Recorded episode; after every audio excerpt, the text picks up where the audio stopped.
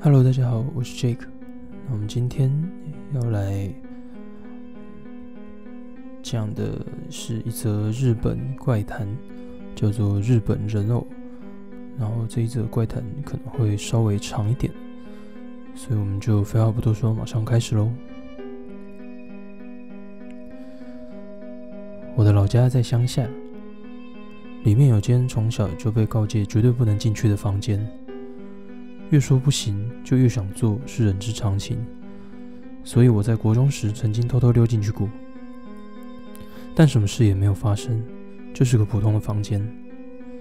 进去后没有任何奇怪的感觉，从窗户照进的日光也非常充足，完全不可怕。搞什么啊？根本只是怕房间被弄乱，才不准别人进来吧？我感到有些失望。后来我无聊到不小心在房间里睡着，但也没有被鬼压床。睡了几小时午觉就爬起来，不管是睡觉时还是醒来后，都没有任何诡异现象发生。果然一点也不恐怖，毕竟是被严禁进入的房间，害我还期待有什么可怕的东西。要离开房间时，我不经意地打开抽屉，发现里面放有一尊日式人偶，但只有这个有放娃娃。其他抽屉都是些和服之类的普通东西。之后，我向奶奶打听了关于房间的事，但并没有提起娃娃。听说是父亲的妹妹，也就是我的姑姑所使用的房间。抽屉里放的也全是姑姑的东西。追溯起来，已经是三十年前的事了。我的父母结婚后，家里就立刻进行了改建。因为考虑到了之后会生小孩，于是改建为二代同堂的房子。当时为了扩建而缩小庭院，似乎是个错误的决定。后来建筑在那块地上的就是那间被禁止进入的房间，也就是姑姑的房间。新家盖好没多久，姑姑的样子变得有些奇怪。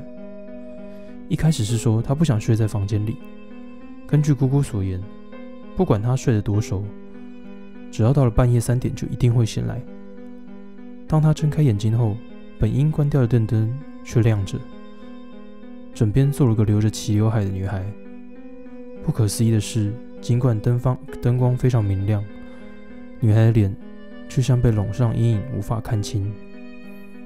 但是姑姑好像能看见她的表情。她说：“那女孩在笑。”这样的情况持续了一周。姑姑是个头脑聪明、思绪又清醒的人。刚开始怕大家会觉得不舒服，而一直隐忍着。忍耐到极限后，他终于告诉爷爷了。但是爷爷却说：“你不嫁人就算了，我好心让你住在这房子里，你却在这种关键时刻讲这种话。如果不想住，就滚出去。”当时的关键时刻是指我的父母结婚这件事。从那天之后，又过了半个月。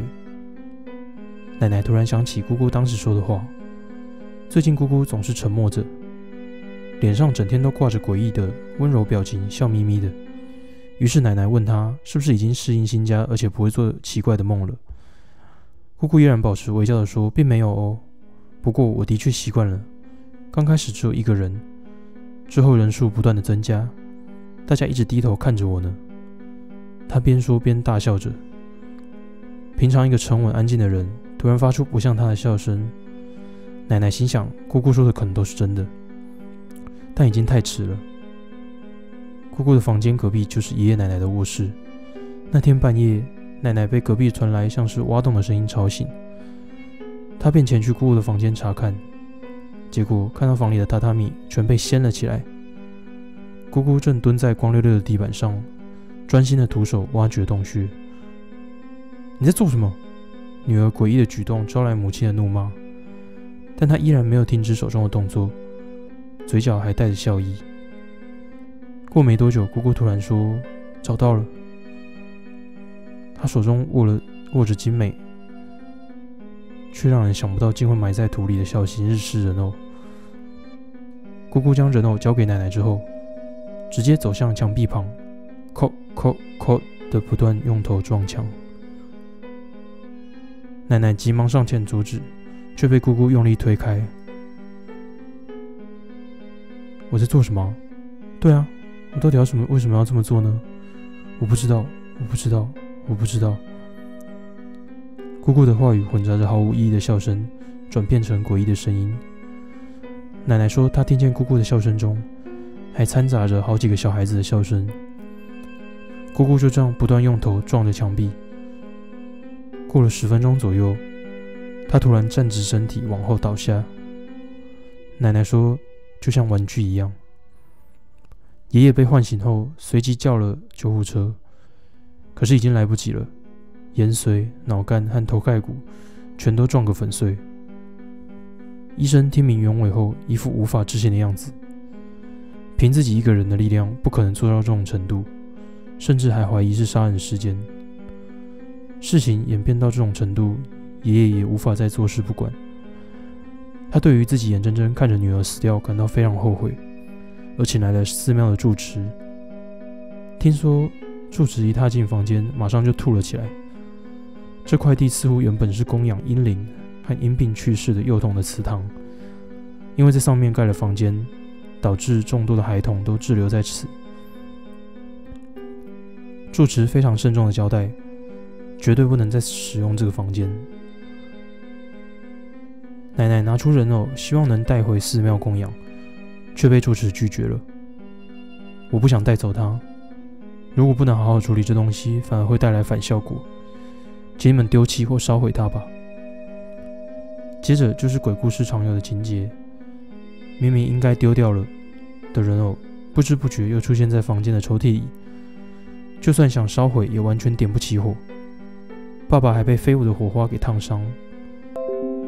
反正总会引发不寻常的事情。最后因为实在太困扰了，只好先买回原本的地方，并且严禁使用此房间。由于这故事实在太过悲惨，因此被交代要对我封口。不管怎样，买回原位后，他就只是个人偶。希望他不会再跑出来。奶奶说着：“嗯，已经跑出来了哟，奶奶。”那我们今天的日本怪谈也就到这边结束。